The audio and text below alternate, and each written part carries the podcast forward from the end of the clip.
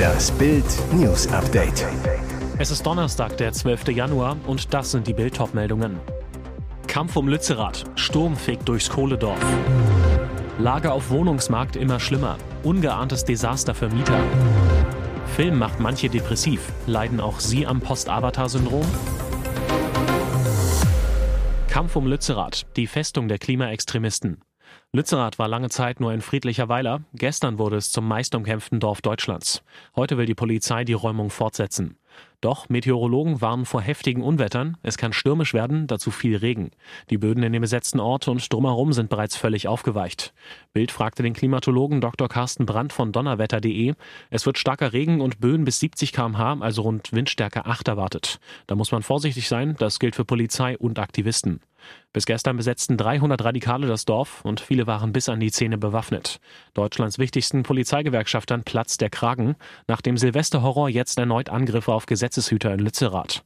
Dabei steckte seinen Kollegen noch der Horror der Silvesternacht in den Knochen, klagt der Chef der deutschen Polizeigewerkschaft Rainer Wendt.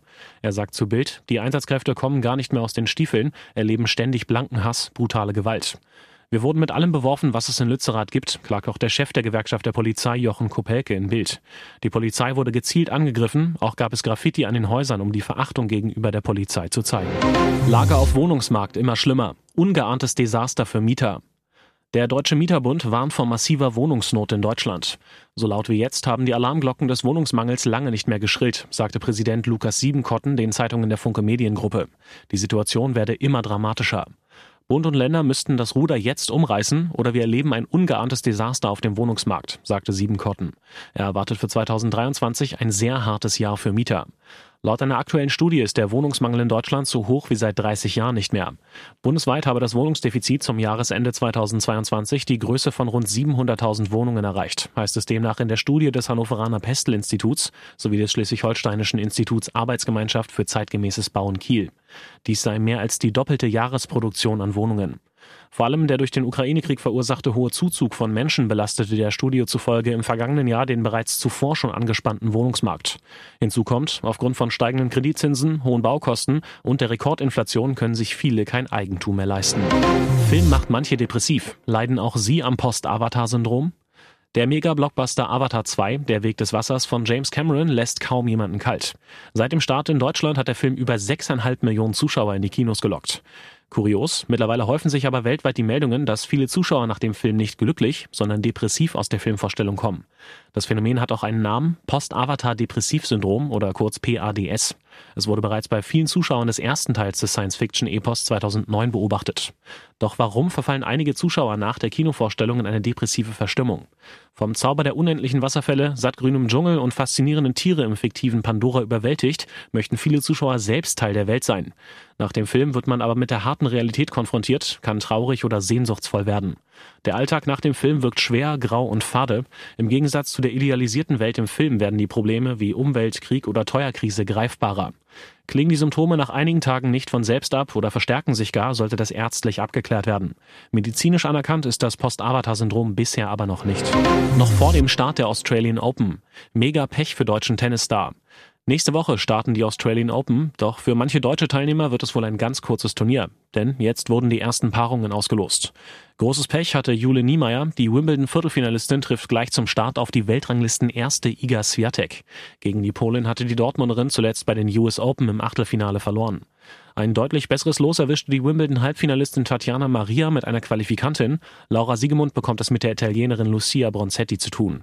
Bei den Männern trifft Olympiasieger Alexander Zverev bei den Australian Open in der ersten Runde auf einen Qualifikanten. Der 25 Jahre alte Hamburger ist nach seiner langen Verletzungspause wegen einer schweren Fußverletzung an Nummer 12 gesetzt. Wie Zverev bekommt es auch Oskar Otte zum Auftakt mit einem Qualifikanten zu tun. Und jetzt weitere wichtige Meldungen des Tages vom Bild Newsdesk. Supermodels trauern um Tatjana Partitz. Ein Engel hat uns verlassen. Die Modewelt trauert um eine beeindruckende Frau. Das deutsche Supermodel Tatjana Partitz ist überraschend und viel zu früh gestorben. Zuerst hatte Vogue die traurige Nachricht vermeldet. Die gebürtige Hamburgerin wurde 56 Jahre alt. Sie starb am Mittwochmorgen in Kalifornien und hinterlässt einen Sohn, ihre Eltern und eine Schwester. Jetzt steht die Modewelt unter Schock. Partitz zählte in den 80er und 90er Jahren zu den international erfolgreichsten Models.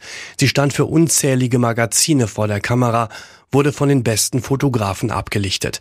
Partitz arbeitete unter anderem mit Naomi Campbell, Linda Evangelista und Cindy Crawford zusammen. Nach Angaben ihrer New Yorker Agentur starb Partitz an Brustkrebs. Sie soll ihre Erkrankung bis zuletzt vor der Öffentlichkeit verborgen haben. Umso schockierter reagierten Bewunderer auf die Todesnachricht und auch Wegbegleiter ließen ihrem Kummer freien Lauf. Ich bin so traurig zu hören, dass Tatjana Partitz verstorben ist. Es ist schwer zu begreifen, dass jemand so jung von uns gegangen ist, schrieb Claudia Schiffer bei Instagram. Ich bin so traurig über das Ableben der wunderschönen Tatjana Partitz. Wir waren jung in der Modebranche und es fühlte sich so an, als seien wir zusammen aufgewachsen. Wir waren bei so vielen Shootings zusammen und backstage bei Shows, erinnert sich Cindy Crawford. Sie war sanftmütig, einfühlsam, freundlich, neugierig. Weitere Reaktionen über den Tod von Tatjana Partitz lesen Sie auf Bild.de. US-Medienberichte, Biden-Mitarbeiter finden weitere Geheimdokumente. Für den US-Präsidenten könnte es ungemütlich werden. Seine politischen Gegner bekommen neues Futter. Anfang der Woche war öffentlich geworden, dass in einem Büro von US-Präsident Joe Biden geheime Dokumente aus seiner Zeit als Vizepräsident entdeckt wurden. Jetzt sollen Medienberichten zufolge weitere Regierungsunterlagen gefunden worden sein.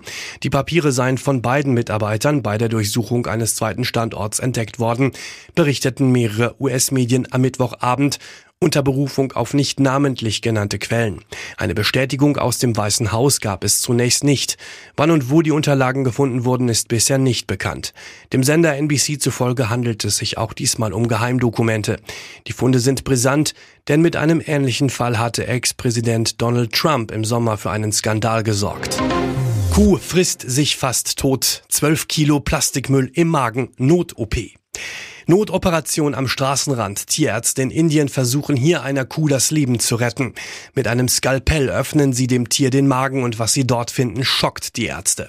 Tagelang hat sich die sechsjährige Kuh geweigert zu essen und zu trinken. Das geschwächte Tier scheint Magenschmerzen zu haben, droht zu sterben. Der Tierarzt handelt schnell, schneidet dem Rind an Ort und Stelle den Magen auf. Sein Verdacht, wie viele Kühe in Indien hat auch dieses Tier am Straßenrand nach Essen gesucht und dabei wohl auch Müll verschluckt. Fast zwei Stunden dauert die Not-OP. Immer mehr Unverdautes ziehen die Ärzte dem Wiederkäuer aus den Mägen. Es ist Plastikmüll. Am Ende sind es fast zwölf Kilogramm, die das Tier gefressen hatte. Kühe in Indien haben einen besonderen Status, gelten als heilig. Sie streuen oft frei durch die Straßen, ernähren sich hauptsächlich von Müll. Es sind auch schon bis zu 80 Kilogramm Plastikmüll aus einem Magen entfernt worden. Solche Eingriffe überleben die Tiere jedoch selten. In diesem Fall geht alles gut. Dank des beherzten Eingreifens der Ärzte geht es der Kuh wieder bestens und sie frisst auch schon wieder gesundes Stroh, das sie auch wieder verdauen kann. Hier ist das Bild News Update. Und das ist heute auch noch hörenswert. Mit diesem Interview haben sich die Grünen keinen Gefallen getan. Die grünen Bundestagsabgeordnete Katrin Henneberger redet sich live im Fernsehen um Kopf und Kragen, verstrickt sich von Lützerath aus im Gespräch mit RBB-ZDF-Moderator Sascha Hingst binnen kürzester Zeit in bizarre Widersprüche. Viele Menschen aus Lützerath wurden von RWE umgesiedelt und entschädigt, damit der Kohleabbau weitergehen kann. Teil einer Verabredung, die die Grünen mit RWE und dem Land Nordrhein-Westfalen ausgehandelt hatten. Hingst fragt Henneberger nach dem grünen Wahlkampfversprechen, dass niemand mehr wegen Bergbau sein Zuhause verlassen muss. Haben die Grünen den Mund zu voll genommen? Henneberger, nein, das haben wir nicht. Davon, dass auch die grüne Bundestagsfraktion die Räumung des Dorfes mitbeschlossen hat, will Henneberger nichts wissen. Das liegt am Bergrecht. Das Bergrecht kennt die Klimakrise nicht. Und weiter, es liegt an RWE. Zur Verantwortung ihrer eigenen Partei kein Wort. Die Ursache des Problems ist, so Henneberger, dass jahrzehntelang die Energiewende verschlafen worden ist. Dass ihre Partei die Atomkraft verteufelt, lässt die Grüne lieber weg. Die nordrhein-westfälische CDU-Politikerin Serap Güler ist irritiert und sagt in Bild, das ist die große Kluft zwischen grünem Aktivismus und grüner Realpolitik. Noch im ersten Quartal 2023 werden die Abläufe schneller und einfacher. Aldi Süd ändert und erweitert sein Kassenkonzept. Wie der Discounter mitteilt, werden Kassen mit einem doppelten Warenschacht sowie Self-Checkout-Kassen eingeführt. Die Neuerungen seien Ergänzungen zum bestehenden Konzept und würden Kunden wie Mitarbeiter zugutekommen. Der Test fand in 30 Pilotfilialen statt. Jede Filiale hat je nach geografischer Lage und baulichen Voraussetzungen individuell individuelle Kundenbedürfnisse und Anforderungen. Unsere Aufgabe ist es, sie zu kennen und Lösungen anzubieten, so Direktor André Giesen. Nach und nach werden nun alle Filialen von Aldi Süd mit mindestens einer erweiterten Kasse ausgestattet, die zwei Kunden parallel betreuen kann. Noch während ein Kunde mit EC-Karte zahlt, können die Artikel des nächsten Einkaufs gescannt werden. Es gibt dann zwei separate EC-Terminals. Ausgewählte Filialen erhalten einen zusätzlichen Self-Checkout-Bereich. Heißt, Selbstscannen ist dann auch möglich. Wie lange schon trug er seinen Hass mit sich herum, bis es zu dieser grauenhaften Tat kam? Trauer und Entsetzen in Ibbenbüren. Dienstagnachmittag erstach Schüler Sinan Y in einer Berufsschule seine Deutschlehrerin Sabine K. Mitschüler beschrieben ihn als ruhigen Einzelgänger, doch er hasste die meisten Schüler und alle Lehrer, so ein Jugendlicher zu Bild. Am Dienstag dann die endgültige Eskalation eines lange währenden Konflikts. Sinan wurde für einen Tag von der Schule verwiesen. Aus Kollegiumskreisen sickerte gegenüber Bild durch, dass Sinan ein klassischer Typ Großkotz gewesen sei, der nach dem Motto mir kann keiner was durchs Leben ging. Nach der achten Stunde kam Sinan mit einem Messer in die Schule zurück, soll Sabine K gezielt gesucht haben. Im fünften Stock fand er die Mutter von zwei erwachsenen Kindern allein in einem Klassenzimmer und stach nach Bildinformationen mehrfach auf sie ein. Nach dem Angriff um 14.51 Uhr rief der Teenager selbst die Polizei, ließ sich widerstandslos festnehmen. In der Polizeivernehmung schwieg Sinan dann zu seiner grausigen Tat. Mittwoch wurde er einem Haftrichter vorgeführt.